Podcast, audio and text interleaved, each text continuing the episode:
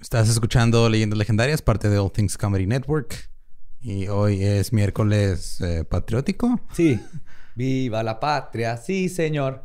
Satanás te quiere, sí, señora. El himno, el himno. ¿Cuál? El que se aventó Joe. Spoiler alert. ah, damn. Ah, te olvida estamos que- grabando el pasado antes de que pase lo que ya pasó. Es que viajar en el Boom. tiempo te confunde en la cabeza. No estamos hechos Sí. para Sí. viajar en el tiempo. Ajá. Pero, este, todo chido. Hoy se celebra algo que la vez que... Algo en lo fue- que seguimos trabajando, creo yo. Algo, un- la vez que fueron un grupo de personas con un chingo de firmas pacíficamente entregando un documento y todo se arregló sin pedos. Todo bien bonito. Porque hay formas de Hay hacer formas de hacer las dijeron, ay, cosas". perdón, querían. Ya no quieren ser parte del. esta Los parte del derechos se consiguen pacíficamente. Tomen, señores, ustedes su independencia. Tomen. Y, y un regalito. Y le vamos a mandar unas hostias. Eh, y pues sí, este es miércoles eh, de leyendas legendarias y el tema tiene que ver con eso. Sí, sí. Ajá. El tema es bonito. Vamos a aprender un poquito de historia a nuestro estilo. Y les va a gustar, créeme, les va a gustar. Igual, si no les gusta la historia, les va a gustar la historia. Ok. Y pues los dejamos con el episodio 81 de Leyendas Legendarias.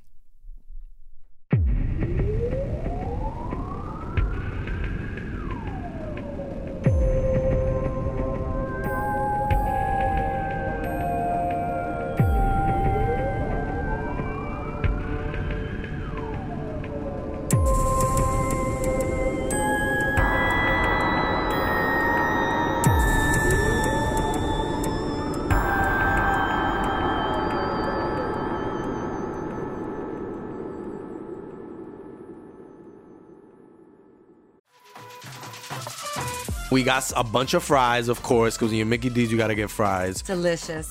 Frank wanted to stay and, and hang out in the McDonald's play place. Um, yeah, it was fun in there. It was, it I was fun, like, man. no, that's for kids, Frank. then he what are got you doing? stuck You on the can't- slide, and we were like, Frank, we got to get back to set. We got back in time, guys. We got back in time. Oh yeah. McDonald's. Everyone has an order. Go get yours today.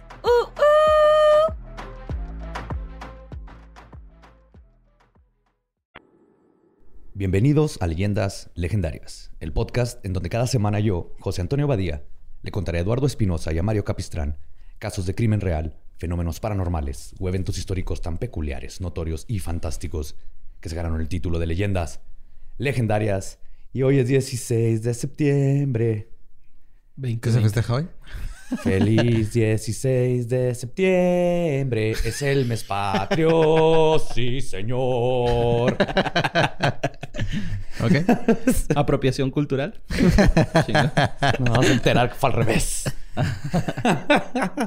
Recuperación. ok. Para celebrar el mes patrio vamos a conocer uno de los personajes que aunque la historia lo marcó con infamia, fue una pieza central en todos los aspectos de la creación de México como un país independiente. A pesar de que era un pésimo general, un horrible presidente en cinco ocasiones, este Mr. Bean de la historia de México logró introducirse directa e indirectamente en todos los aspectos de la creación de nuestra nación. Hoy les voy a contar la historia de Santa Ana, el 15 uñas. Gran guitarrista. Sí, vamos a tener una, una, este, clase de historia, estilo leyendas legendarias. Ok. Terminando esto todo, vamos a ser santanistas.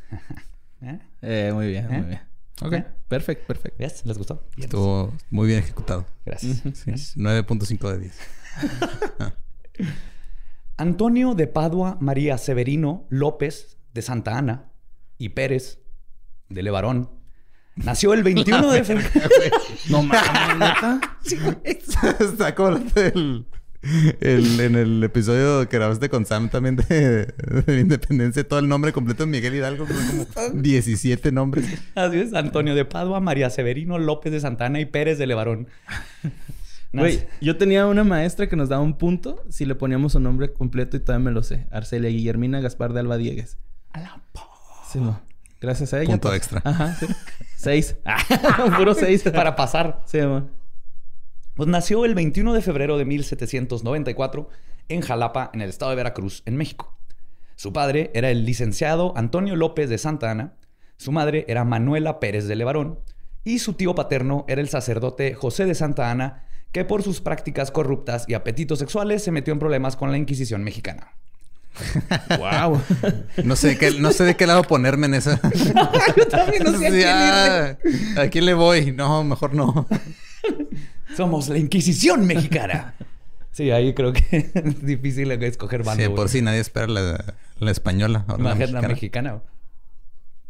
Tuvo cuatro hermanas y dos hermanos. Desde chico quería incursionar en la milicia y su carrera militar comenzó a temprana edad gracias a las conexiones familiares de su madre con el gobernador de Veracruz. ¿Qué, ¿Nepotismo en México? ¿Tú crees, güey? Qué raro. Extraño, pero es verdad, todo esto es verdad.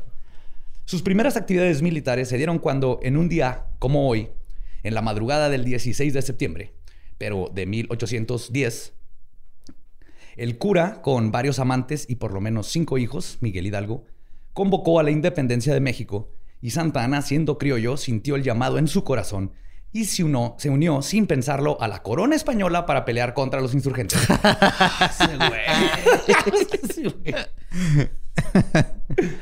De hecho, fun fact, el grito se da el 15 Ujú, porque es el cumpleaños de Porfirio Díaz y cambió la fecha para tirar pari junto con el grito. güey. Ok. Ajá, entonces cuando hace el grito el presidente es por Porfirio Díaz. O sea, el, el Porfirio Díaz 100 años después de la independencia dijo, por mis huevos voy a cambiar. Voy a- el grito lo vamos a celebrar el 15 para que coincida con mi pari. ¡Pari putos! Este, me quedé, ah, este se fue con la corona española. Bajo el comando de su general José Joaquín de Arredondo, aprendió las técnicas de cómo lidiar con el enemigo. Ejecuciones masivas, algo que se convertiría en su modus operandi y que eventualmente lo llevaría a despertar la furia de todo un estado. Cuando el general Agustín Cosme Damián de Iturbide y Aramburu abandonó a la corona española para pelear del lado de la insurgencia en 1821, Santa Ana decidió aliarse con él y con el general Vicente Guerrero. Su decisión tuvo que ver más con que su lado iba perdiendo y que los españoles habían derrocado al rey Fernando VII e implementado la Constitución Liberal de 1812, que puso nerviosos a las familias élite de México. Entonces era de, allá va a valer madre mi familia y nos están partiendo la madre. Entonces... Vámonos para allá. Entonces, esta fue la razón, no tanto que estuviera a favor de que México se independizara. O sea, era muy bueno para irse con... No, es que siempre pasa eso. Ya cuando te pones a, a ver a fondo la historia, te das cuenta que los grandes movimientos están hechos de pequeñas chingaderas. sí. Y, y a ver aquí, y como en todas las independencias y revoluciones y guerras y cosas históricas, es gente pendeja contra gente pendeja. Y hay gente con buenas intenciones y gente que cree que tiene buenas intenciones. No estamos... no hay que este, idolatrar a nadie de estas personas. Cada quien tenía sus pedos y nos llevaron a un desmadre. Y hay que disfrutar la cagadera que hicieron, güey. Porque estaba cagada de risa.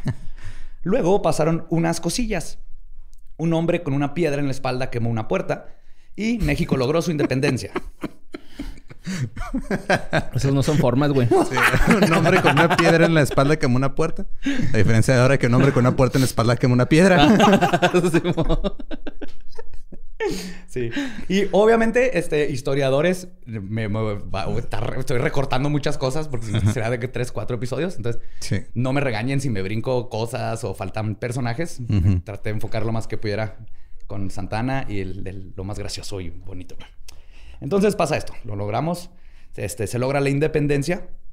Este, el 27 de septiembre de 1821, cuando el ejército de las tres garantías, encabezadas por Agustín de Iturbide, ingresó triunfante a la Ciudad de México aunque técnicamente logró su independencia el 28 de, sep- de septiembre, cuando se firma el acta de independencia, y Chile, Perú y Colombia dicen que Simón, México es independiente. Ah, ok. Pero en realidad, la verdadera independencia se logró en 1836, cuando el Vaticano dijo, sí, Simón, son independientes y un país soberano, y dejamos de ser protectorado del Imperio Español. Y por eso, gente extranjera, celebramos hoy el 16 de septiembre como el Día de la Independencia de México. Y no tiene sentido para nada. Pues no, pero también este... Yo no sabía que el 4 de julio gringo también es cuando empezó el desmadre, no cuando terminó. Yo creí Ajá, que era cuando, cuando se- firmaron la declaración. Sí, firma la declaración y luego ya vas, ese es tu desmadre, este, se pelean gente, se muere gente y luego va que este 27 años después, 26 años después, 21, ajá. hasta que el Vaticano dice se arma. Así fue. Y los Eh, gringos piensan que es el 5 de mayo, ¿no? El- Sí. la independencia, güey. Lo, lo ubi- lo- lo- es como un paralelo de su 4 de julio. Ajá. Ujú. Por participar Iturbide le otorgó a Santa Ana comandar el puerto de Veracruz. Por menos de un año, este, des- pero, perdón, pero menos de un año después lo removió del puesto. Lo que hizo que Santa Ana levantara una rebelión contra Iturbide, uniéndose a Vicente Guerrero y Nicolás Bravo, que también ya no querían a Iturbide. güey. O sea, ahorita ha- has nombrado varias calles por las que transito y mi primaria, güey. Y güey, está bien chido que los dos nombres suenan bien chingón en inglés. Vincent Warrior Vincent Warrior. y. Nicholas Brave. Nicholas mames, Brave. Suena bien chido. sí, en güey. En marzo, Iturbide abdicó y Santana fue mandado, mandado como comandante del estado de Yucatán, donde no tardó tiempo en planear una invasión a Cuba, güey. What? Yes. Quería ir a Cuba a liberarla y convertirse en el emperador de Cuba, güey. Le dieron permiso porque, mejor de los casos, México ganaba a Cuba. Peor de los casos, se deshacían de Santa Ana. Que mejor de los casos. Win-win. sí, pues, Es como cuando en la, en la película de bichos le dieron chance a Flick que fuera a buscar guerreros, güey. Igualito, güey. Igualito. Sí. sí, mijo. Sí, sí. Láncese a Cuba a hacerle de pedo. Todos así. No, si se va, no la va, no la va a cagar aquí, la va a cagar en otro lado. Sí, Listo. Nos decimos de este güey. Con un ejército de mil mexicanos ya arriba de los barcos, la invasión fue cancelada a última hora cuando llegó noticia de que España estaba mandando refuerzos a su entonces colonia. El 10 de octubre de 1824, José Miguel Ramón Adaucto Fernández y Félix, a.k.a. Guadalupe Victoria, Ah, ok, sí. Ajá. Se convirtió en el primer presidente de México. Y el único en terminar sus cuatro años completos en 30 años de México independiente. güey. Tuvimos como 30 presidentes en, como cinco años. una cosa así, güey. Cuando esto sucedió, Vicente Guerrero compitió como candidato para la presidencia de México. Santa Ana lo apoyó. Guerrero perdió contra Manuel Gómez Pedraza, 11 votos a 9. Pero Santa Ana comenzó una rebelión en contra de las elecciones y se le unieron más personas descontentas con el sistema de votación que en ese entonces era hecho por los 36 representantes de las legislaturas estatales. Entonces no votaba la gente. votaba- Sí, era, co- era como tipo el colegio electoral gringo, ¿no? Más o menos. Exacto. Y esto causó que Gómez Pedraza dijera, fuck this, chido bye, y renunció como presidente. Y se fue del país dejando el camino libre para que Guerrero fuera presidente en México. Y lo fue, durante ocho meses y medio. Pero logró abolir la esclavitud, algo que resonó hasta en los Estados Unidos. Bien cabrón. Uno de los primeros países en, en movimientos de derechos humanos estuvo bien cabrón. Durante estos tiempos, España estaba intentando reconquistar México. Santana defendió, defendió la... Llegó España con globos y flores. Perdón, cantando. con, Cantando con un amigo, güey, con un amigo con la bocina, y cantándole rancheritas. Coño, México, regresa. Y sale con el- la nueva pareja, ¿no? México. Ajá. Ay, güey. ¿Se acuerdan cuando eso era lo de más pena ajena en internet? Sí. Ay, güey. Duró como dos días, ¿no? Sí. Pues Santana defendió la invasión de Tampico contra 2.600 españoles, casi todos contagiados horriblemente con la fiebre amarilla.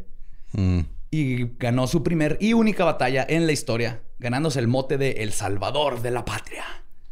Pero a él no le gustaba que le dijeran eso y él prefería y se puso a él mismo el Napoleón del Oeste. Ah, qué Ah, sí, él se sentía güey. Napoleón, ¿verdad? Sí, Sí, sí, sí. es cierto. Y esta batalla la ganó porque estaban bien jodidos los españoles, la madre tan enfermos. Y vamos a ver que se comprueba con sus demás peleas, güey. En diciembre de 1829, el vicepresidente Anastasio Bustamante aprovechó que el presidente Guerrero había dejado la capital para ir a liderar una rebelión en el sur contra su ex amigo Nicolás Bravo y este aprovechó para hacer un golpe de estado. Sí, güey. Qué pedo, güey. todo, todo esto es un compas y luego, ay, ya se fue este güey. Ahora yo soy presidente, güey. Que se, nomás te tienes que sentar en la silla, güey. ya. Guerrero fue capturado. Ah, perdón, este, el- para hacer golpe de estado. Guerrero fue capturado y ejecutado. Bustamante se convirtió en presidente. Esta El- madre es más que Game of Thrones, suena el juego de las sillas. Sí, Game of Chairs. ¿Él, él fue el que... de- Vicente Guerrero fue el que se burló Benito Juárez de él. No sé. Que le di, que, o sea, que lo vio muerto y lo que dijo, ah, no está tan alto como yo pensaba. Y se rió, algo así. Pues ya es que ese güey estaba acá un palumpa. Sí, no tengo idea. Y algo así, algo así. Pero no me acuerdo bien. No Ahí, que alguien, que alguien nos diga si estás en lo correcto. Este, Bustamante se hace presidente el 1 de enero de 1830 y Santa Ana se quedó calladito, o sea, que habían chingado a su compa, güey, con el que peleó, hasta que Bustamante elevó espectacularmente los impuestos, los cuales se gastaban en burocracia y en el ejército para comprar su lealtad. Así que Santa Ana decidió tomar la oficina, la, of- la oficina de aduana de Veracruz y declararse en contra de Bustamante. El conflicto concluyó con el nuevo presidente resignando y el gabinete acordó que Santa Ana debería ser el nuevo presidente de México. Renunciando, ¿no? Resignando. Ah, sí, ren- renunciando. Resignarse Es- o sea, me- decir... me, resigné. Así, ah, ya no soy presidente, güey. Qué mal pedo. Y oh, obviamente estoy resumiendo bastante el proceso de un México independiente. En nuestro... Proceso. De hecho, sigue. Entre nuestro primer presidente Guadalupe Victoria en 1824 a que Santa Ana terminó como presidente en 1833, México tuvo siete personas en el poder. Técnicamente nueve porque no era un triunvirato, eran tres güeyes. Mm, ok. Un thruple. Era, era un, un. El threesome presidencial. Santa Ana fue elegido presidente de México el primero de abril de 1833 y dijo, chido, bye. Y se fue a vivir a su hacienda y dejó el puesto a su vicepresidente José María Valentín Gómez Farías porque le daba hueva, la neta, a gobernar y le tenía miedo a estar ahí, güey. Así, de- así de fácil. Ok. Durante este tiempo, Gómez Farías planeó quitarle sus bienes y riquezas a la Iglesia Católica, también le redujo su rol en la educación, le bajó el presupuesto al ejército, abolió el impuesto del 10% sobre la agricultura, buscando, y cito, transformar a México en una nación liberal, progresiva, de pequeños propietarios de tierra. Eso me sorprendió mucho cuando lo Ah, la ver, ok. Sí. íbamos muy bien. Muy, muy bien. güey. Obviamente esto no le gustó a los conservadores, a la élite ni a la iglesia. Y antes de que se lograra concretar la reforma, convencieron a Santa Ana de que regresara a su puesto. Santa Ana se había, eh, que había estado haciéndose pendejo en su hacienda, este, viendo si la reforma jalaba o no, él era liberal. Entonces él estaba como a favor de la reforma. Parte de él decía, chido. Pero dijo, mejor dejo que este güey le haga y si hay un pedo, pues fue ese güey. Pero si jala, entonces ya entro yo como presidente a huevo. Hazlo, güey, gustó, hazlo. gustó. No mames. Hágalo, hágalo, güey. Sí, así, si todo salía mal, le puede echar la culpa al vicepresidente. Un sin pedos. gerentucho cualquiera. Pero, Un gerentucho cualquiera. pero cuando lo llamaron de regreso y oficialmente se convirtió en presidente en mayo de 1834, decidió que no quería imputar a la élite y a la iglesia. Y en cambio, el plan de, este, de construir una nación liberal y progresista con oportunidades para todos se cambió por una nación católica con un gobierno conservador y centralista. Esto molestó a muchos estados como San Luis Potosí, Querétaro, Durango, Guanajuato, Michoacán, Yucatán, Jalisco, Nuevo León, Tamaulipas, Coahuila. Ya para que Nuevo León se enoje por eso está cabrón, güey. Y el que terminaría siendo un dolor de cabeza para el resto de su reputación, Texas, con J. Que en esos tiempos Texas. era México y era con J. Ajá. Para agregar carbón al fuego en 1835, Santana decidió que los colonos inmigrantes de los Estados Unidos, originalmente provenientes de unas 300 familias que habían pedido permiso a la corona española para ser reubicados de Missouri después de la Guerra de las Trece Colonias, que sucedió entre 1775 y 1783. Si te sabes la historia, yo me la tuve que chutear como seis veces en la Universidad de Texas. Mm. Todas las clases te enseñan las 13 colonias. Entonces les dice Santana que ahora tienen que pagar impuestos y tarifas. Y por su parte, los pioneros angloamericanos, europeos, decían que por qué tenían que pagar impuestos si no recibían ningún beneficio por parte del gobierno mexicano.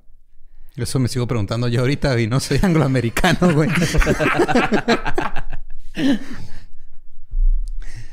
Y es importante para el contexto saber que para este tiempo, en un gran influjo de inmigrantes angloamericanos, principalmente del sur de los Estados Unidos, habían emigrado a la Texas mexicana a principios de la década de 1820 por invitación de la facción tejana del gobierno estatal de Coahuila y Texas. Eran como compas Coahuila y Texas. Que buscaban poblar las tierras escasamente habitadas de su frontera norte para el cultivo del algodón. El empresario colonizador Stephen F. Austin, mejor conocido como The Father of Texas, y por eso se llama Austin. Austin, Texas. Ajá. Ajá. Manejaba los asuntos regionales de la mayoría de la población nacida en Estados Unidos, de la cual un 20% de ellos eran esclavos. Las autoridades mexicanas habían estado contentas inicialmente con gobernar la provincia a través de una negligencia saludable. Y ya, todo tu pedo, este... Sí, no mates a nadie. eh, De hecho, y cito, permitiendo la esclavitud bajo la ficción legal de servidumbre permanente por contrato. Entonces, Es como una relación abierta, ¿no? O sea, México es de que... el- este, el- Oye, estos güeyes tienen esclavos y ya está prohibido en México. No, no, no. Es, es servidumbre permanente por contrato. Que de hecho era igualito al sistema de peonaje que teníamos aquí en México. Sí, es que decíamos- todo eh, siempre pasa con en todos lados en los que se eh, abole la esclavitud. Hay un periodo en el que les vale verga y nomás le cambian de nombre. Sí, sí, sí, claro. Pero con las nuevas reformas, al igual que los otros estados, Texas y Coahuila no estaban contentos con el nuevo gobierno centralista, temiendo que perderían soberanía. En respuesta a esto, Estados Unidos ofreció comprar el territorio de Texas.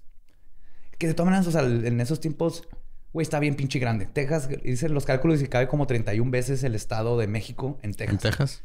Abajo estaba Chihuahua, que es el otro estado más enorme. Y luego, Coahuila. En el centro no, no había nadie, güey. Eran, eran el viejo oeste con... Entonces los tenían, no los estaban pelando. Obviamente tuvieron que hacerse la vida. Entonces, Estados Unidos dijo, oye, güey, pues te lo compro. Pero Santa Ana reaccionó decretando que los colonos tenían que hacerse mexicanos, católicos y tenían que pagar impuestos. Y además abolió la legislatura estatal, dándose el poder absoluto ¿Qué huevos? lo que detonó la ira de todos. Varios estados decidieron formar su propio gobierno y conformaron la República de Yucatán, la República del Río Grande, que está conformada por Coahuila, Nuevo León, Tamaulipas y la República de Texas. Ujú. Santa Ana decidió ir a recuperar los estados que estaban este, revelando él mismo, güey. Dijo, huevo, yo me lo aviento, güey. Yo puedo. Y una vez le gané a unos güeyes con fiebre amarilla. Sí, la pela. Soy el Napoleón. Soy el Napoleón del Oeste.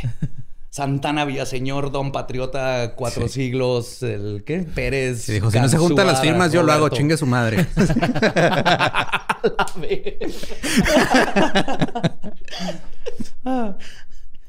El 12 de mayo, en su camino para, para ir deteniendo las rebeliones, conquistó Zacatecas, donde tomó a 3.000 prisioneros y luego le dio 48 horas a su ejército de libertad absoluta para que saquearan la ciudad. Ahora, en 1931, el ejército mexicano les había prestado... 1831. ¿no? 1800, perdón, sí. Ya Perdón, brincamos un chingo. Desmadre, Santana ¿no? vivió un chingo. Ahora bien, en 1900 1831, el ejército mexicano les había prestado un cañón pequeño a los colonos del pueblo de González en Texas. Y por pequeño era así como de 20 kilos, como el largo de tu brazo. ok. Un cañoncito. Entonces los mexas se los prestaron para que se protegieran de los ataques por los nativos americanos, los Comanche. Que de hecho es algo que todo el mundo se le olvida cuando los gringos cuentan su historia de independencia y los mexicanos contamos la historia de independencia. Es el- los Comanches y todos los nativos que estaban llorando viendo Sí, de- cómo oh, se peleaban por tierras y luego Que los ni siquiera eran de ellos. Ajá, y los mexicanos se enojaban. Es que perdimos el territorio. Nunca era el territorio de los Navajo y Comanche. y Hay que pensar en ellos, pobrecitos. Ah, sus búfalos, güey. Mataron sus búfalos. Pero bueno, les habían prestado el pequeño este cañón para defenderse de los Comanche. Y porque no les querían dejar tropas mexicanas, güey. O sea, fue, oigan, nos están partiendo la madre. Ok, ya te voy un cañón. toma un cañón. Cuídate. Marca Acme. Cuídate. Y es lo que te digo, era cuídate, bye. Me vale verga estos territorios, no hay nada. Para 1835, mientras estaba sucediendo todo el desmadre entre Santa Ana y la rebelión, la rebelión de los estados, los tejanos habían aprovechado para dejar de pagar impuestos, lo que causó que la federación respondiera mandando más tropas, más tropas. Mientras todo esto sucedía, los tejanos estaban discutiendo si se unían al gobierno centralista, se independizaban de México o seguían con el status quo antes de que metieran estas nuevas leyes. Así que, oye, güey, si nomás regresamos a como estábamos, cada quien hace su rancho y todo chido. Y la unión pública estaba dividida. Algunas comunidades apoyaban la rebelión por diversas razones. Otros, incluido González, el pueblo, declararon su lealtad al gobierno centralista del presidente Santana. Las comunidades decidieron que mandarían delegados el 15 de octubre de 1835 para dialogar y exponer sus puntos al presidente y llegar a un acuerdo. Pero el 10 de septiembre, un soldado mexicano prepotentemente aporreó a un residente de González, lo que ocasionó indignación y protestas públicas. El general Domingo Ugartechea, no es albur, comandante de... Sí suena albur, ¿verdad? Más No. o menos, pero... ¿No? Ugartecho, sí. Estoy tratando de aprender, caballeros. Estoy tratando de aprender. Era comandante de todas las tropas mexicanas en Texas. Se acordó del cañón que les habían prestado unos años atrás. El macabro, justamente a la comunidad y de González y concluyó que tal vez no era buena idea que los colonos tuvieran un cañón. Entonces mandó pedir que se lo regresaran. Al principio le daban pretextos de que no podían, y mientras secretamente estaban pidiendo refuerzos. güey. Ujú. Entonces, primero, una vez fueron y ya tenías que cruzar un río y ya no habían lanchitas Y llegó los soldados y que, hey, la- la- ¿y las lanchitas. Ah, no, es que el señor de la lancha no está. Sí, se, se los llevaron a lavar, güey. a lavar, pero está en el río. Sí, es que se ensucia. No, hoy no abre. Hoy no. Hoy no circula, Sí, compa. hoy no abrió. Hoy no, circulan las lanchas. Y lo enterraron, en un punto lo enterraron el cañón. Pues estaban haciendo pendejos para entregarlo. Y, este, y en lo que le al- mandaban Ajá. cartas de que, oigan, este, tal vez arme un pedo aquí y hay que defendernos, ¿no? Los residentes de González pedían hablar en persona con el general Ugartechea y dijeron que no iban a soltar el cañón. Ugartechea mandó a sus tropas, comandadas por Francisco Castañeda, hasta un punto a unos 11 kilómetros de González. Los tejanos habían decidido que le llevarían la pelea a los mexas, así que desmontaron el cañón y lo montaron en un eje con ruedas. Imagínate un triciclo con un cañón. Ajá. Como no tenían balas de cañón, lo llenaron con pedazos de lo que fuera metálico. Cubiertos, cerraduras. ¿Cómo funciona esta madre, güey? Así siendo atacados, ¿no? Échale lo que caiga. Para las 3 de la mañana del 2 de octubre, los tejanos llegaron al campamento mexicano y la pelea más épica de la historia estaba por comenzar. Una intensa niebla había llenado el campo de batalla. Los tejanos se acercaban al campamento cuando un perro comenzó a ladrar. Asustó uno de los caballos tejanos que tiró al jinete y se rompió la nariz. El ejército mexa oyó los gritos y empezaron a disparar a la nada porque no podían ver por culpa de la niebla. Luego, los tejanos subieron a esconderse detrás de árboles. A las 6 de la mañana, que salió un poquito el sol, los tejanos emergieron de sus escondites. El teniente Gregorio Pérez contraatacó mandando a 40 hombres montados a caballo. Mientras los soldados de caballería avanzaban lenta y torpemente porque no pueden maniobrar entre los árboles. O sea, fue un error mandarlos en caballo. Los tejanos empujaron el cañón, lo apuntaron hacia el enemigo y dispararon, güey. El cañón salió volando hacia el lado contrario de la carreta. Marca mandando a varios de los tejanos a recogerlo, encontrarlo y recogerlo para que no les chinguen el cañón, güey. En lo dispara, se cae. Un soldado mexicano fue herido por un pedazo de metal. Quiero pensar que fue una cuchara, güey. Y ambos lados corrieron a buscar cu- de cubrirse otra vez, güey. Eso fue la batalla. O sea, llegaron, pum, pa, pum, salió el cañón y los dos ¡ah! Y se volvieron a esconder, güey.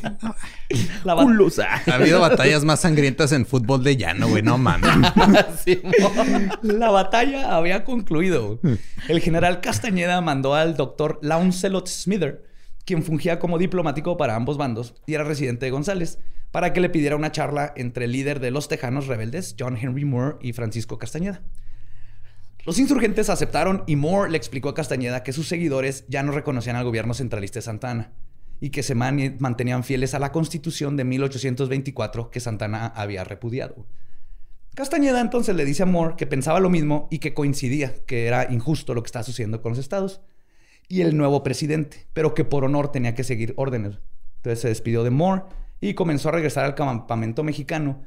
Cuando iba caminando, los tejanos levantaron una bandera hechiza, güey, que tenía pintado un cañoncito negro al centro y debajo las palabras Come and take it. Vengan por él, güey. Vengan por él, nomás déjenlo encuentro. Para que nos enseñen cómo usarlo. A la próxima vamos a tener balas de neta, eh, culeros. Alguien vio el cuchillo de mi abuela de era de plata. Al final de todo, los dos soldados mexicanos perdieron la vida y un tejano se rompió la nariz. Esas fueron las. Fuck. No mames. Para México, esto había sido una batalla inconsecuente, pero para los tejanos, esta torpe escaramuza era un símbolo de esperanza. Y el 2 de marzo de 1836 declararon su independencia. Santana decidió que él mismo recuperaría Texas y probablemente quería salirse de las responsabilidades que le daban hueva de ser presidente y se movilizó hacia el norte. A finales de febrero de 1836 arribó a la misión del Álamo. No sé si saben a dónde se acuerdan de este No, pedo. no me acuerdo del álamo. Ah, chiste súper geek, me encanta. Sí, güey. Histórico, chiste histórico. En el Álamo, en lo que ahora es la ciudad de San Antonio, llegó con unos 6.019 soldados. La mayoría estaban ahí a la fuerza y los iban entrenando en el camino. También les daba miedo disparar los rifles desde el hombro porque decían que les dolía, güey. Ajá. Soy soldado y me duele el hombro. Ah, ya no es cierto, pero... Sí, es que muchos iban y, órale, tú eres mexicano, vente Sí, para el ejército y toma un rifle, güey. Mientras vas caminando. Iba a ¿Cómo ser- se cargó? Iba a ser el mejor soldado, pero me chingué el hombro. Ay, sí, güey. Pero en un flechazo en la rodilla, ya no puede seguir. ¿Cuál es el lado que le apunta al güey? ¿Es el lado que mata y el bonito? ¿Por dónde le fue? Ah, no es cierto. En el Álamo estaba un grupo de unas 100 personas. Entre ellas mexicanos, judíos, europeos y habían muchas mujeres y niños y niñas. También estaba William Travis, que estaba huyendo de deudas de negocio porque había abandonado a su esposa e hijo y se fue a Texas con su esclavo Joe. Entre ellos también el famoso Davy Crockett. Oh. Davy, Davy Crockett. Que, inventó el gorro de mapache. Lo popu- popularizó. El hombre que, y cito, puede matar a un oso grizzly con su sonrisa. Jebediah Springfield. Sí. Era súper bueno para cazar osos. Pero aparte era súper buena onda. Todo ¿Pero mundo lo con su sonrisa? No, pues... era- Uy, precioso. Él había ganado un lugar en el Congreso. Era, era- es que yo creo que era gay. y eran otros osos a los que conquistaba con su sonrisa. David Crockett. Mm, hey, bebé. Él había ganado un lugar en el Congreso y cuando no fue reelegido de nuevo, decidió irse a Texas a comenzar una nueva vida. Y el otro gran, gran héroe de Estados Unidos que estaba ahí era Jim Bowie. Jim Bowie, mejor conocido como se pronuncia por los ingleses Bowie, de donde tomó su nombre David Bowie. Jim Bowie se dedicaba a falsificar documentos para apropiarse de tierras, vendía esclavos de forma ilegal. Y cuando todo mundo se había enterado de su desmadre, huyó a Texas para intentar escapar y comenzar a hacer las mismas tranzas ahí. Ah, el sueño americano. Bad hombre. Yep. Y él inventó, bueno, usó un cuchillo una vez enorme, El, ajá, el Bowie knife, ¿no? Viene de... el Bowie, ajá. Y este, todo el mundo le encantó y lo empezaron a reproducir y se conoce el, el cuchillo de Bowie y terminó llamándose Bowie knife. Y es un, un cuchillo grueso, largo, que ya es muy famoso. La misión había sido una guarnición del ejército mexicano y estas personas que les conté los habían corrido a la chingada. El comandante Samuel Houston, que por se llama Houston Houston, fue avisado de que el ejército mexicano se aproximaba a la misión y le ordenó al coronel James Bowie para que se llevara el armamento que tenían ahí y quemaran toda la misión. Pero Bowie estaba seguro que Santana no iba a llegar porque era invierno y decidió que se quedaría. Sí, dijeron, ah, nos quedamos también a gusto. Los van a venir, güey. Sí, fue un invierno muy cabrón ese, ese año. Santa Ana llegó al Álamo y les pidió a los invasores que se rindieran. Travis le respondió diplomáticamente disparando un cañón. Ahora sí bien. Sí, ahora sí. Ellos sí ¿Con bala de cañón? Sí, ellos sí tienen. Santa Ana se emputó, le ofreció a los que estaban en el Álamo que no los atacarían si se rendían incondicionalmente. Y de nuevo Travis respondió disparando otro cañonazo. Mm. Sí, Esos son huevos. Sí. Porque aparte eran 1600 contra Con- 100, ajá. 200 personas. Llegaron unos más que fueron a esconderse, muchos mexicanos, decían que tenían miedo. Tenían toda esta reputación de lo que pasó en Zacatecas, de todo el desmadre, que le tenían pavor a Santa Ana y a lo que hacían las tropas. Después de días de ataque y defensa, Santa Ana decidió que el 6 de marzo desayunaría en el Álamo y comenzó a planear el ataque final. Los soldados comenzaron a acercarse en la- a la misión en la oscuridad para sorprender a los enemigos en un ataque silencioso. Mataron a los primeros guardias y iban este, a- avanzando mientras atrás iban en columnas escondidos todo el resto. Pero alguien gritó, ¡Viva Santana! ¡Viva la República! güey! Y todos empezaron a gritar, ¡Viva! ¡Viva! Y los gringos se dieron cuenta que los estaban atacando. Qué pendejo. No mames. ¡Ey! ¡Aquí estamos! Así, ¿no? El güey era el pinche lucidito, ¿no? Que quería... Era el amebotas de Santana, güey. Que... era como el Randall de recreo, güey. Que Ajá, iba... no, pinche Randall de mierda. Estaría chido este, Call of Duty, Santana Black Ops. Tienes que matar a ese güey. Pierdes pero siempre. Simón, porque ese pendejo gritaba. güey. Entonces todo empie- todos comienzan a gritar lo mismo, alertan a los defensores del Álamo, quienes intentaron repeler el ataque. Los mexicanos se movían en columnas hacia la misión, pero dado que era de noche, había poca visibilidad. Se estaban muriendo de frío. Ah, porque aparte estuvieron es- acostados en la nieve por un chingo de tiempo en lo que iban a atacar. Además de todo esto, la mayoría de los soldados no tenían experiencia en batalla ni cómo usar armas de fuego y muchos estaban ahí a la fuerza. Entonces comenzaron a disparar y matarse y herirse entre ellos, güey, porque le daban a los de enfrente en las columnas. No seas mamón, güey. Aún así, la emboscada fracasada fue un triunfo.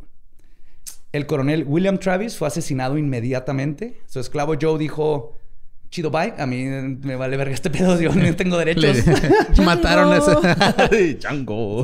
Mataron a su dueño y le dieron un calcetín del dueño. Así, órale, güey. Vas.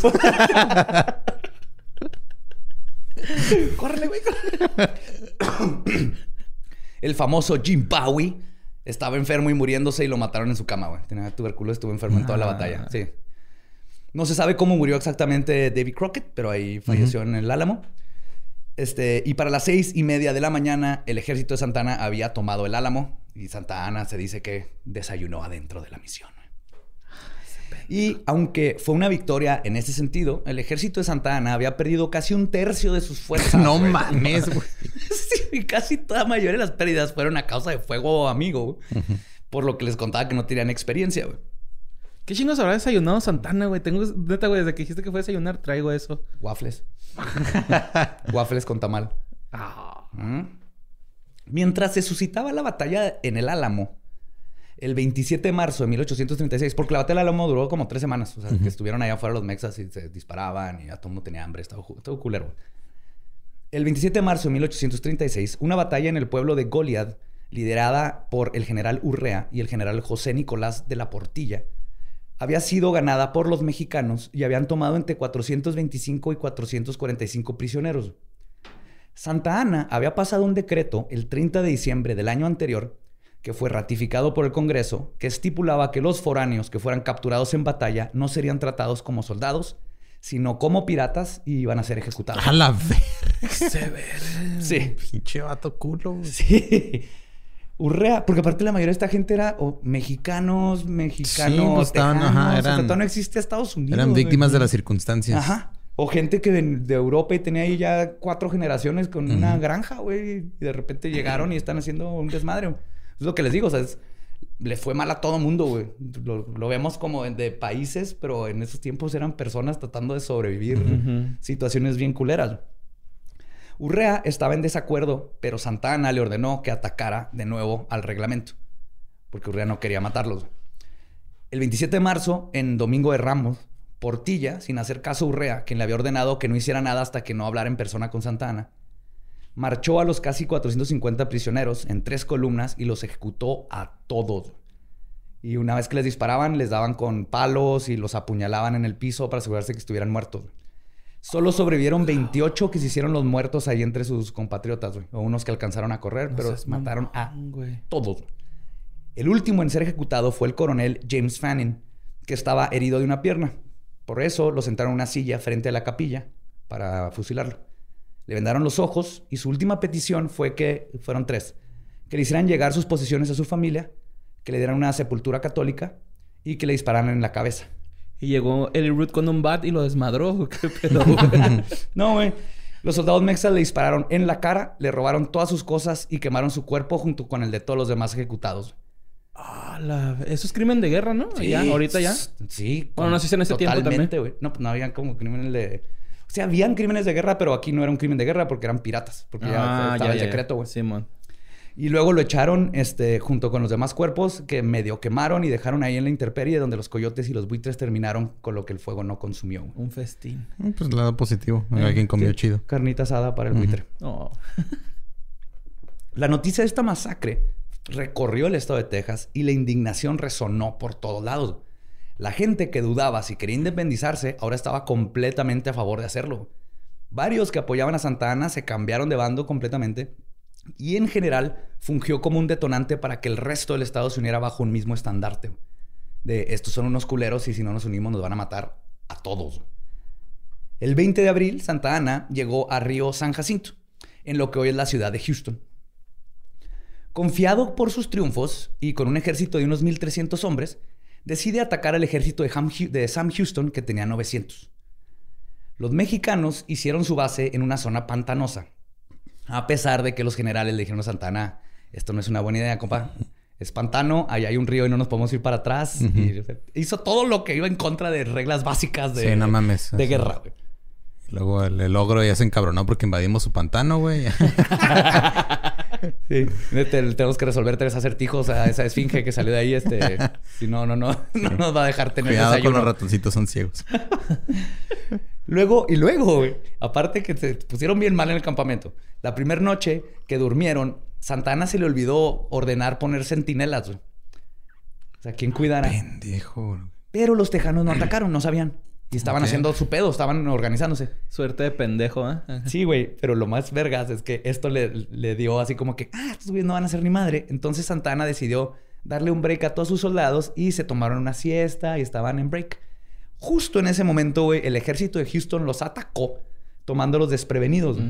Algunos soldados defendieron el ataque, otros huyeron. güey. Los tejanos gritaban, Remember the Alamo, remember Goliath. Recuerden, acuérdense del Álamo, acuérdense de Goliath. Su cagadero. Los soldados iban huyendo, gritaban, Mino Álamo, Mino Álamo. Porque la, la mayoría de estos nuevos soldados ni siquiera habían estado en el Álamo. No English, no Sí, yo no Álamo. Es que gritaban, mi no Álamo, yo no Álamo, güey. O sea, yo no tuve que ver. Y salieron corriendo, güey. La batalla duró 18 minutos. Y es que aparte habían viajado un chingo, ¿no, güey? Sí, cabrón. O sea, era un putero de camino, güey. Sí, güey. De a madre, güey. Meses de caminar sin, con disentería y en el desierto, en el frío. Güey, en el a- a- calor. en el desierto, Ajá. güey. De Chihuahua para el gabacho es puro puto desierto, ¿no? Sí, sí. Hasta Houston empieza lo pantanoso y todo eso, pero antes es puro Damn. desierto. Subieron de... En Austin ya está más bosquecito y todo, pero... La batalla duró 18 minutos y ganaron los gringos. 630 soldados mexicanos murieron, 208 quedaron heridos y 700 fueron capturados. Verga, güey. Entre ellos Santa Ana, que se había puesto el uniforme de un soldado raso para pasar desapercibido. De seguro lo encontró muertillo, güey. Le habías quitado la chamarrita. Sí. Eh, Mino Álamo, Mino Álamo. Eh, no speak English. Who's Yo borrow. Yo soy el que barre. I'm not, I'm- You know Sí, Santana. bien. You borrow. Bien Yo hago- napoleónico el güey. ¿no? Yo hago los waffles. Yo hago los waffles. Pero fue descubierto cuando las tropas comenzaron a decirle mi general. Cuando lo Ah, vieron. que- güey, es que la cagan bien zarro, güey. Todo por quedar bien con el jefe, güey. Sí, güey. Todo por quedar bien con el pinche jefe. ¡Eh, viva Santana! Son acarreados de Santana, ¿va, güey. No ¡Cállate, pendejo! mames. Y los tejanos se dieron cuenta a quién habían capturado. güey. Yo le hubiera dicho, ¿dónde está el general? Ay, ay, ¿Dónde está el general? Entonces, pues imagínate, güey. Tenían al general slash presidente de México capturado, güey, que trató de escaparse disfrazándose como soldado. Cuando las autoridades de México se enteraron de la captura del general, bajaron las banderas a media asta en señal de luto y dijeron que... Bye. Pues bye, sorry, qué triste, buju. Y que todo lo que firmara Santana no contaba como oficial, güey. Sí. Santana firmó un tratado para que Texas se independizara y lo dejaron ir. Y el presidente Andrew Jackson, de hecho, fue el que lo liberó. Como ya estaba en los Estados Unidos, ah, porque de, de Houston se lo llevaron a Washington y ahí tuvo las juntas y todo, firmó, pero en México ya están, lo dieron por muerto, básicamente, güey. Así de que. Al fin, güey. Sí, nuestro Cuba, yes. Cuando estaba en los Estados Unidos, decidió visitar Nueva York, donde conoció al inventor Thomas Adams, que era su traductor y secretario. Santana cargaba siempre con chicle que había traído en México. Adams le interesó el producto, intentó usarlo como hule. Cuando vio que eso no funcionó, dijo: ¿Y si mejor le pongo sabores? Inventó el chicle chiclets. ¿Por culpa de Santana? Ajá. ¿Qué pedo? Sí. Qué loco, Había un chicle antes, pero sabía horrible porque era sabor pino, ¿haz de cuenta? Ajá, choclo. Era así, y este ya le puso, de hecho, los chiclets de ahí empezó el Tutti Frutti, por ejemplo. Él fue el que acuñó el término Tutti Frutti, le puso y ya fue un éxito y se hizo rico inventando el chicle como lo conocemos. y la chingada. Pero fue por Santana que traía sus chiclecillos. Cuando Santana regresó a México, ya no era presidente y su carrera política y militar parecía haber acabado. Pero luego un pastelero francés la hizo de pedo y Santana volvió a brillar. En noviembre de 1838, Monsieur Remontin se quejó de las fuerzas mexicanas y dijo que habían causado daños en su tienda de pasteles en Tacubaya, en el Estado de México. Su queja despertó la queja de otros ciudadanos franceses, uno que habían ejecutado por pirata, de hecho. Y eventualmente el primer ministro Louis Mathieu Mollet exigió a México el pago de 600 mil pesos, comenzando lo que hoy se conoce como la guerra de los pasteles. Obviamente había un desmadre pasando atrás, este fue el pretexto que detonó este pedo, ¿verdad? Pero... ¿Y mis 600 mil pesos qué? Me amarraron como puerco. Los mexicanos se comieron mi croissant, me perdieron mi passport. Caracol. El caracol. Cuando el presidente en ese momento de México se negó a pagar el- al rey de Francia, este, este mismo mandó una flotilla de barcos a Veracruz. para cerrar el puerto y que no se pudiera Que no, pues sí, Que no para, haber para que no hubiera un comercio. embargo. Ajá. Ajá. Santa Ana vio esto como la oportunidad para triunfar y salió de su hacienda de Jalapa. Ya estaba ahí aparte, güey. Ajá, Convenientemente. Se volvió a poner su... su El capita, uniforme güey. de soldado raso que, se le Abajo, güey, de- su gen- de general, Lo abajo siempre. Sí, sí me lo imagino que hasta cuando era presidente se vestía así de presidente, güey. Tenía su sillita y saludaba así como con la manita de, de mis universos. Que mueves así nomás la muñeca. Corto, Corto, corto, corto, largo. ¡Wow! Excelente, güey. Ah, Santana va y ofreció sus servicios al gobierno mexicano. Se suscitó una, se suscitó una batalla naval ahí en el puerto de Veracruz y Santa Ana perdió la pierna por un cañonazo, ganándose el apodo del 15 uñas. Que técnicamente era el 14 uñas porque también le faltaba un dedo. Ajá. Pero le el ¿Cuál 15 era? ¿El que le faltaba? güey? Es que el otro sí tenía. Es- el que no debía tener uñas sí tenía. Tenía una condición muy rara ahí, ¿no? Rascaba culo.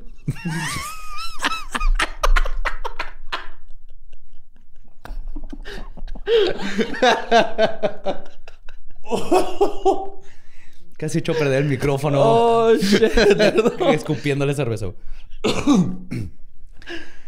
ah, pues usando su valentía y triunfo como propaganda. Porque de hecho no pasó nada. O sea, se dispararon un ratillo, Ajá, pero perdió no la pasó pierna y nada, no pasó sí. nada. De hecho, se- esa guerra se acabó porque firmaron la paz. Ah. Pero Santa Ana regresó al poder durante unos meses aprovechando la ausencia del presidente Anastasio Bustamante, que andaba también haciendo más. Pues en el tiempo el presidente tenía que ir personalmente caminando por meses a lugares, güey. Entonces llegó Santa Ana y dijo... Rascaba la Anastasia. Llegó y dijo, "Eh, ¿está el Anastasio? No, anda allá en, en Querétaro. De culo. Ah, bueno, preste. ¡Ah, bien! ¡Bien! Se logró. y Santa Ana se convirtió en dictador de marzo a julio. La dictadura más pequeña de la historia. Y durante este tiempo mandó sacar a su pierna putrefacta y momificada de donde la habían enterrado en su hacienda y le hicieron un desfile en las calles, así le pusieron un vidrio, para luego darle un funeral con full, así, honores militares y disparar al aire y hubo un poema y todo a su piernita. No mames, güey, neta. es- Y la ¿en gente estaba en la calle y güey, arriba así la, la carroza, Con la pierna y toda podrida, güey. Las rosas son rosas. hicieron su propio monumento, güey, como si fuera el- el- un- ajá, un una pierna, güey. Épale mi piernita. No, es otra cosa, ¿verdad? No, qué pedo, güey. Y pues durante este periodo peleó otras batallas y su popularidad creció. En octubre de 1841 fue elegido como presidente de nuevo, pero en 1843 los Estados Unidos comenzaron planes para agregar a la República de Texas a su territorio. Esto hizo que todos se acordaran la primera vez que Santa Ana la cagó. Porque es que en México se nos olvidan las cosas muy fácil. No, Todo el mundo odiaba a este güey porque perdió. Texas y Y luego, luego fue de, otra vez fue presidente y luego cuando ah sí es cierto ese güey es el que perdió Texas ¿verdad? y entonces este esto hizo que todos recordaran y Santa Ana dijo "Mm, voy a dejar de ser presidente para porque había mucho pedo alrededor y con el pretexto de que estaba triste por la muerte de su esposa doña Inés García y Martínez de Uscanga dijo voy a estar de luto y pasó 40 días de luto fuera de la presidencia y eso duró de viudo 40 días porque se volvió a casar con María Dolores de Tosta, una niña de 15 años. Ah, la shit. Lo quiso enfurecer más a México y terminó... Lo hizo más de pedo por su pierna que por su esposa también, el cabrón, güey. O sea, pinche funeral, la, la esposa ni siquiera seguro enterraron una fosa común ahí en la hacienda, güey. Mandó traer chicles, Ajá. inventó el jet nomás para que pasaran por arriba. Terminó exiliado en Cuba, güey. Ya de aquí de plano le dijeron, vete a la verga, güey. Lo corrieron a Cuba. En 1844, una turba enardecida sacó la pierna de su vitrina de vidrio, madrearon todo el monumento y la arrastraron por las calles gritando, y cito, ¡muerte al cojo! Yes. Wow. Pero en 1846 comenzó la guerra contra los Estados Unidos y el presidente de México en ese entonces, Valentín Gómez Farías, mandó traer a Santa Ana para que ayudara con la guerra. ¿Por qué No sé, yo leyendo... Es que parece que en México nomás hay así como 100 políticos, 100 militares, eh, este, Porque siempre es la misma. Le dan Como, la como vuelta. la es selección nacional. Háblale a Javier Aguirre. Siempre, güey. Sí, que meta al bofo al mundial que no lleva medio año sin jugar. Sí, güey. Luego de, oye, güey, aquí hay un chingo en la cantera y nuevas. No, no, no, no, no, no. Javier Tráete- Aguirre. Tráete el matador, güey. Tráete el matador, tú Sí, ponlo güey. ahí, güey. ¿Dónde está Cuauhtémoc? ¿Dónde está Blanco? Chingándose el lana Sí, ya. güey. Ajá, en- Ah, A ver, del Saludo a. Morelos. Pues Saludos al Cuau. este, le dice a Santana que venga para que ayude con la guerra. Desde La Habana negoció con emisarios del entonces presidente de los Estados Unidos, James Polk, para que lo llevaran de regreso a México, que pasara la... Este, había otra vez barcos ahí deteniendo el comercio, güey. Entonces negoció con Estados Unidos para que lo dejaran pasar este, sin pedos y seguramente de seguro a México, donde negociaría un tratado de paz.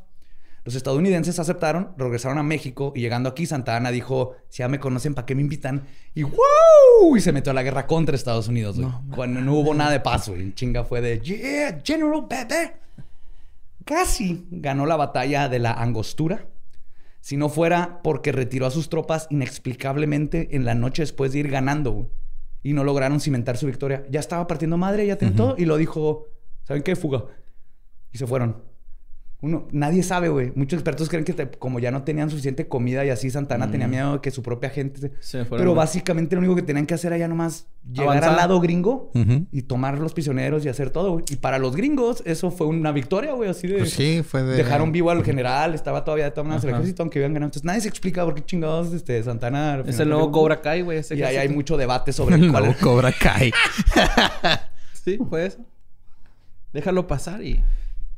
El, pues el 18 de abril de 1847 perdió la batalla de Cerro Gordo. Cuando, a pesar de tener de nuevo el ejército más grande que el del comandante Winfield Scott y tenía el high ground, lo que nos enseña este Obi-Wan Kenobi, que tener la, tenía todo rodeado, le dieron la vuelta, mataron al- al- a uno de los regimientos, se los flanquearon, usaron las mismas pistolas y de los mexicanos para dispararle a los otros mexicanos que se iban corriendo. Y cuando está este desmadre, Santa Ana se estaba comiendo su pollo, Ujú. estaba comiendo un pollito. Una el- piernita. la pierna.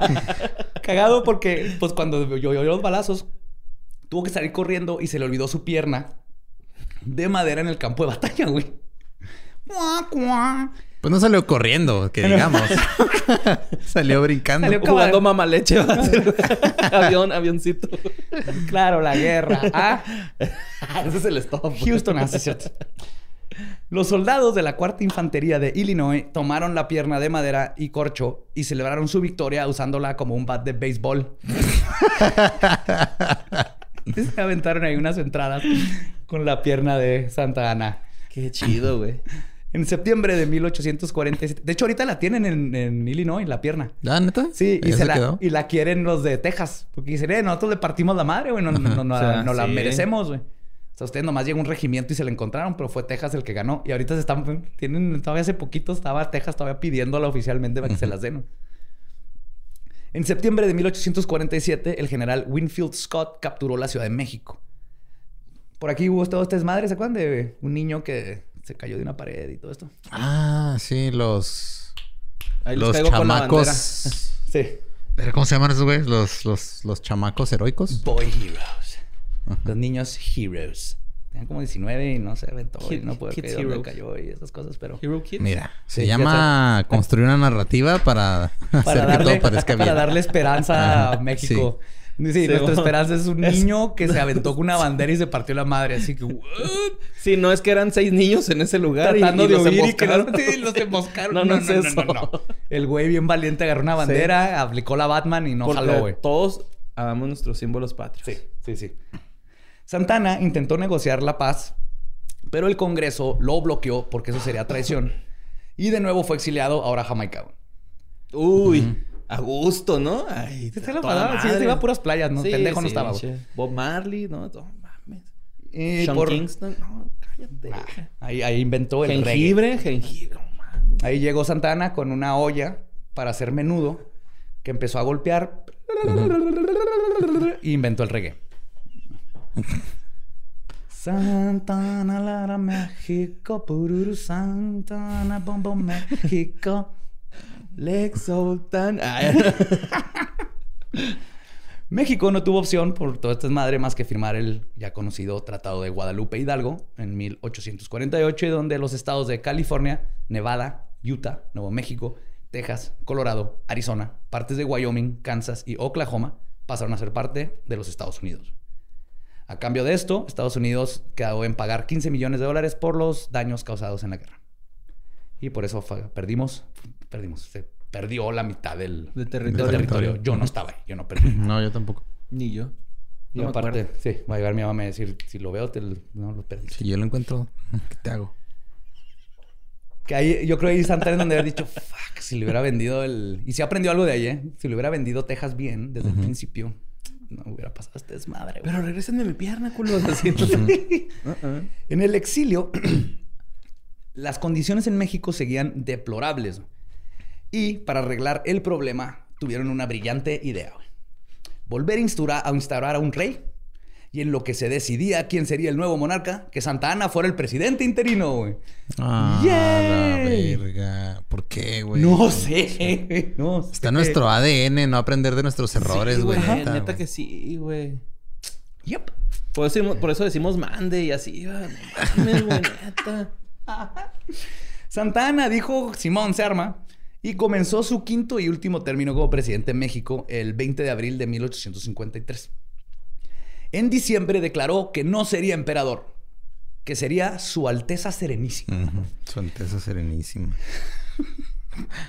Su Alteza Serenísima, el Napoleón del Oeste. El 15, 15 uña. uñas. 15 uñas, ninja del álamo. Y restauró la orden de Guadalupe, que básicamente quería decir que podía ser presidente indefinidamente. Y al terminar su cargo, él podría Elegir poner a su siguiente. sucesor. ajá. Entonces México seguía muy mal y Santana era fanático de hacer fiestas, desfiles y gastar dinero. Así que vendió más territorios mexicanos y subió impuestos como para no tener dinero. Todo esto causó que de nuevo lo odiaran y Adrián Florencio Villarreal, Ignacio Comonfort y Juan Álvarez y otros opositores promulgaron el plan de Ayutla el 1 de marzo del 54 para frenar el plan de dictadura de Santana. La situación se volvió cada vez más inestable y Santana decidió nombrar un triunvirato para que tomaran su lugar. Triunvirato son tres güeyes como de interinos presidentes. Y de nuevo se fue al exilio. Ese güey había pedo y es... Sí, o ahí sea, nos que vemos. nos vemos. Sí, amor. Ajá, es el vato de la peda que te empieza a ver una pelea algo y luego ya se peló y se fue a su casa. El cretino. ¿ah? Sí. Ajá. Regresó a México, este, apoyado por los Estados Unidos para intentar usurpar el poder estaba Benito Juárez. No pudo, fue enjuiciado, encontrado culpable de traición a la patria y lo volvieron a exiliar. ¿Cuántos exilios lleva? ¿Cuatro? Cuatro, güey. Y hubieron más ahí en medio, ¿eh? Ok. Finalmente, durante la presidencia de Sebastián Lerdo Tejada, Santa Ana volvió a México en 1847. Hubo como una amnistía así donde ya, whatever, somos compas de todos, nada, nada contra ustedes. Y Santa Ana, ya de 80 años, con cataratas y olvidado por el pueblo mexicano, murió en su casa en la Ciudad de México el jueves 21 de junio de 1876. Y ahí acaba la historia de este Mr. Bean que, que tejió la historia de México y que México ahorita es infame y odian porque perdió los territorios, pero ves la historia. Fue un chingo de cosas las que pasaron, pero Santana estuvo siempre ahí en todos lados. Y un estaba ahí porque los, o sea, la gente lo traía de vuelta, güey. Aparte. Sí, pues es como el cine mexicano ese güey, prácticamente, ¿no? No. Sabemos que está mal, pero lo vemos, güey. O sea, y... Y no cambian y no porque la gente cambiamos va a porque, volver a darle- Vamos a ir a volver a ver No Manches Sí. Frida 2, güey. O sea, ¿Cuántas veces hemos sacado a Omar Chaparro del exilio?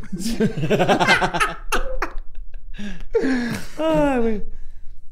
Ustedes espero hayan, hayan aprendido algo en este 16 de septiembre. Mira, lo único que aprendí es que no hemos aprendido ni madre como país. sí. Nada, güey. Nada ha cambiado. Espero que algún fan se gane el avión. Ah, Oye, sí. Santana- Suerte. El que se ganó el avión. Ajá. Santana también se levantaba a las 6 de la mañana a dar sus mañaneros, güey. No, a ese güey le valía ver. Sí, no creo. güey. Hoy perdí mi pierna. Sí. Estoy triste. La vamos a enterrar. Vamos a hacer un desfile. Chingue su madre. Voy a romper toda la selva lacandone. Voy a hacer un desfile para mi pierna. Vamos a rifar el zapatito que trae. Oye, pero tenía su piernita postiza, ¿va? De maderita. Traía, traía esa que es bien bonita de madera con pata de roble. Y luego cuando se le se olvidó, este, se puso una de palo, así como de pirata. Y duró un buen rato y luego ya se puso una bonita. Tuvo como tres al final. Güey, y está bien chida que jugaron béisbol con su pierna. ¿Será fútbol o béisbol? Ahí se inventó el footbase. A huevo. Ay, güey. Sí, y pues ahí lo tienen, una, la historia de uno de nuestros Mr. Beans de la independencia. Motherfucker. Pues estuvo. Estuvo, ¿no? Es, estuvo como estamos. Sí, como está el mundo y todo el...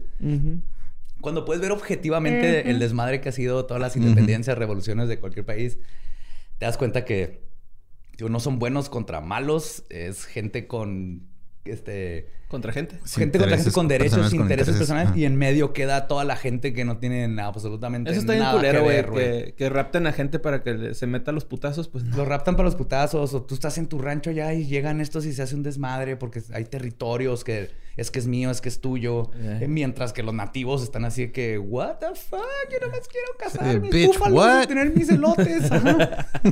Ajá. No mames, no es mi banquete, es banquete. Y luego ya no con la, cochera. con la narrativa no lo cambian a... Es que ya eran los buenos y nosotros Sí, somos los buenos heroico. y los malos son los de acá y esto fue heroico. Y es de, no era heroico a los 500 güeyes que ejecutaron y los que perdieron sus tierras y los nativos y... Y en México estamos igual de jodidos, pero Sí, esa es la historia de los países. Se crea con sangre y, y mucha pendejas. Así que espero que, si les gustó, investiguen más de las historias de México, porque están Sí. cagadas de la risa. Y recuerden que nos pueden seguir en todos lados como arroba leyendas podcast. Y a mí me pueden encontrar como arroba ningún Eduardo. Ahí me encuentran como Mario López Capi. Y me encuentran como Elba Diablo. Nuestro podcast ha terminado. Podemos irnos a pistear. Esto fue Palabra de Belcebú. ¡Viva México! ¡Viva México! Yeah. Viva, viva México, 16 de septiembre.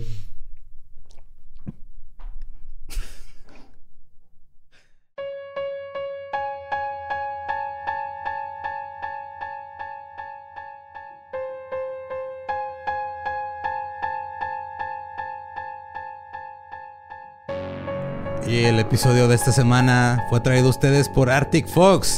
Volvió en forma de fichas. Foxy Fox. Sí. Chingados está pasando. What Nah, does the fox say?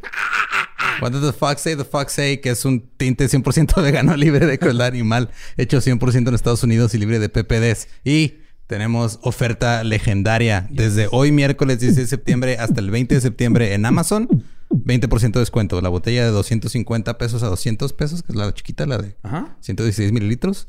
Y la de 236 de 400 pesos a 320 pesos. Nada más de aquí hasta el 20. Promoción legendaria en Amazon gracias a Arctic Fox. Es, no hay nada más patriótico que pintarte el pelo. Nada. Nada. Uf, Así que verde, blanco y rojo, güey. Y nada, nada más patriótico que pintarte el pelo a un precio rebajado. por- Sí, por con un tinte 100% gringo. Comprueba tu patriotismo comprando cosas de Arctic Fox. Pintándote el pelo, viéndote fabulosa y fabuloso. Y recuerden este, seguir Arctic Fox en sus redes como Arctic-Fox-México en Instagram o Arctic Fox México en Facebook. Arctic Fox. I love you, Arctic. Y después de todo eso, pues esa fue la historia de Santa Ana, el 15 uñas. El Señor. samba para ti. El, el parte madre en el álamo y luego vale verga porque se quedó comiendo pollito. Qué cosas. Pues bueno, esta semana... Bueno, la semana pasada dije que iba a investigar el pedo del misterioso objeto que estuvo en los radares de clima. Sí, señor. Ajá. Y este, pues no, no encontré, o sea, na- lo único que encontré es gente reportando que fue una anomalía gigante, pero nadie sabe qué chingados es. Entonces, Pero si hay fuentes que reporten la anomalía o sí, de hecho, hasta me llegó un mensaje nada más que ahorita lo estaba buscando en Instagram y no, de, de un chavo que, este, creo que de San Luis, Ajá. que él trabaja también en, en algo meteorológico y que, y que le tocó verlo en el radar. Qué vergas. Ajá, Como el papá de Stan. Ujú. Son este, y pues parece nada más es como una especie de, de dona, pero... Yo les mandé un video, ¿no? De, Sí. de cómo se ve la dona y se ve bien. Sí, sí, y cabrón, si lo vi, se ve bien cabrón. Y este, en, en realidad no hay, o sea, hay muchas especulaciones de qué puede ser, pero no hay nada así que yo diga, ah, mira, es esto. Nomás es una anomalía. Pero las anomalías pueden ser paranormales. Pero sí está interesante saber. Las anomalías es lo que debemos de investigar para empezar a encontrar nuevos conocimientos. Y es que el pedo era que, o sea, era enorme, güey, porque se todo- en el satélite así arriba de chingo de estados, eran como creo que 300 kilómetros de, De diámetro, una, era una cosa enorme. O sea, el centro estaba Guanajuato, ¿no? Ajá. Y luego ya, pero esa madre daba un chingo, güey, de... Tal vez le quitaron las cadenas a la momia A bruja y eso es lo que pasó. Damn. Liberen a la momia bruja hashtag. Sí, Pobrecita. entonces unos dicen que se parece a la piedra del sol, otros dicen que era una falla meteorológica, pero no una falla del equipo, pero pues todos los equipos fallaron igual al mismo tiempo, los que lo sí. No, no tiene sentido. Eh, otra eh, fue en, en Real de 14, todo está pasando ahí. Real Sí. de 14, este, Pero- alguien prendió una luz LED acá bien cabrona y todo el mundo piensa que es un ovni. La neta sí, güey. Yo no sé qué pasó Pues ahí. sí, vienen peyotados, güey. es un hilo de luz y ya. Es un. Sí, o- es un helicóptero, güey. Real de 14 descubrió el helicóptero. Porque se me hace raro que nomás hay foto. eh, o sea, que no hay. O sea, y hay una- nomás hay, y hay una foto. Una foto y bien cortita donde nomás se ve el, el haz de luz. No hay video y todo. Lo más probable es que sea un helicóptero. Pero ahí te va lo que encontré en nuestro medio informativo favorito que nos acusa de ser fans de Ted Bundy, el Heraldo de México. Ajá. Eh, Heraldo, te queremos. No. Dice, Tratando de ser diplomático, güey. Puta madre. Ahora no- las seis personas que trabajan en Heraldo se nos van a echar encima, güey. Nos Ah. caes bien. todos los practicantes a los que les pagan mal por copiar hilos de Twitter. Sí. Su bot nos va a atacar. Que su bot es el, es un- aparte escribe editorial y prepara el café. güey. Pero mira, lo que reportaron ellos es que, eh, según las investigaciones del guía turístico, este fenómeno es un portal de energía que se presenta cerca de una montaña sagrada y que hace 10 años se observó algo muy similar. ¿Y no había fotos hace unos años? No, hace 10 años no, no había Cámaras. Bueno, gente ahí tomando. Ujú. Eh, estaban muy empelloteados. Sí. Sí. Y ya, o sea, dice... Ajá, se llama Felipe el guía turístico. Y dice, Felipe dijo que aquella ocasión se registró el halo de luz un poco más noche, aunque en ese momento nadie pudo comentarlo porque no tenían cámaras fotográficas. Que digo, tal vez puede ser, pero sin más evidencia no podemos. Exacto. Y No para hay- como está ahorita el mundo, que todo el mundo quiere views y así. eh, Ajá. Sí, güey. O sea, tuve que usar el heraldo de mi fuente. Así de jodido está el perro. El güey que andaba viendo esa madre traía un Nokia de esos que se le ponía una camarita abajo. Sí. Y la otra que también me mandaron varias veces era de que se encontraron allá en Mexicali unos frascos con cerebros Ah, sí. en una hielera. Sí, no son míos, se los juro No seas que no son mamón, míos. Sí. güey. Son cerebritos, ¿eh? Son chiquitos. ¿Chiquitos? Ajá. Sí, ya dijeron que no eran humanos. Sí, obviamente se ven como de animal. Pero, o sea, alguien se le olvidó la- una hielera con cerebros ahí en... ¿Dónde fue? Yo tengo que defender a esta persona porque puede haber sido yo en prepa, güey. Sí, dice, se encontraron eh, dentro de una hielera abandonado cerca de la garita este en Mexicali. Y ya, o sea, pues, alguien se le... Había ahí un, un José Antonito Badía y luego ante la caseta dijo, verga, y si los agarran de seguro es ilegal y los tuvo que dejar y ahorita está llorando en su casa. Te comprendo. Mándame No, mi mensajito. cerebrito. Vamos a hablar. Ajá, mi cerebrito. Pero lo- lo- a mí lo que se me hizo más curioso es de que, o sea, en, en los frascos, cuando ves las fotos, la tapa del frasco tiene escrito el apellido de alguien, güey. O sea, como que era de un laboratorio o de algo. Y... No. Sí, o sea, como que era, o sea, así como cuando marcabas así tus, tus, tus lonchera, Tu termo. tu termo, ajá, para que no te lo chingaran. Yo creo que ese güey también puso su nombre así de, "Eh, este cerebro es de Martínez. No seas mamón. Oye, tal vez era así, ajá, de algo de algún biólogo o algo que esté estudiando entre esas se le olvidó y luego se hizo un desmadre y ya mejor dijo, fuck it. No es tan importante Ajá. el cerebro. Sí, nomás que no nota donde decían que no eran...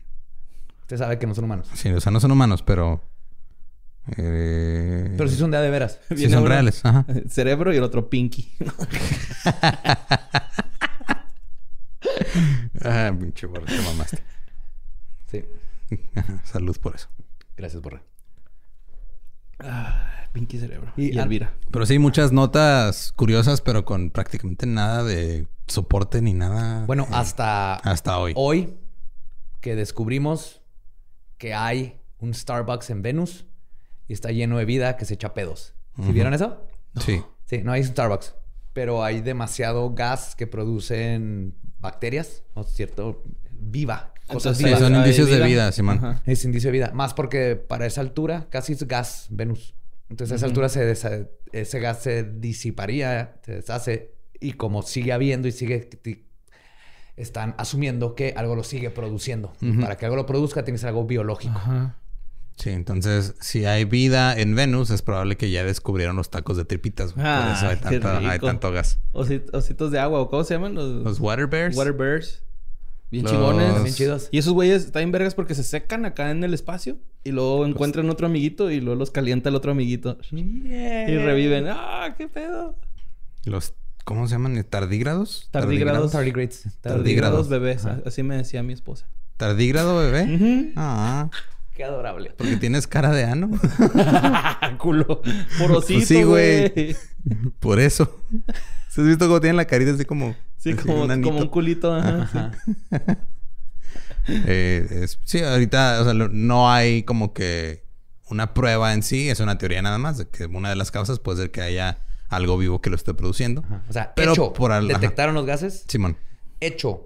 Están especulando que es posible que algo biológico los esté creando. A lo Ajá. mejor That's it. Venus es el culo de la Vía Láctea. Sí.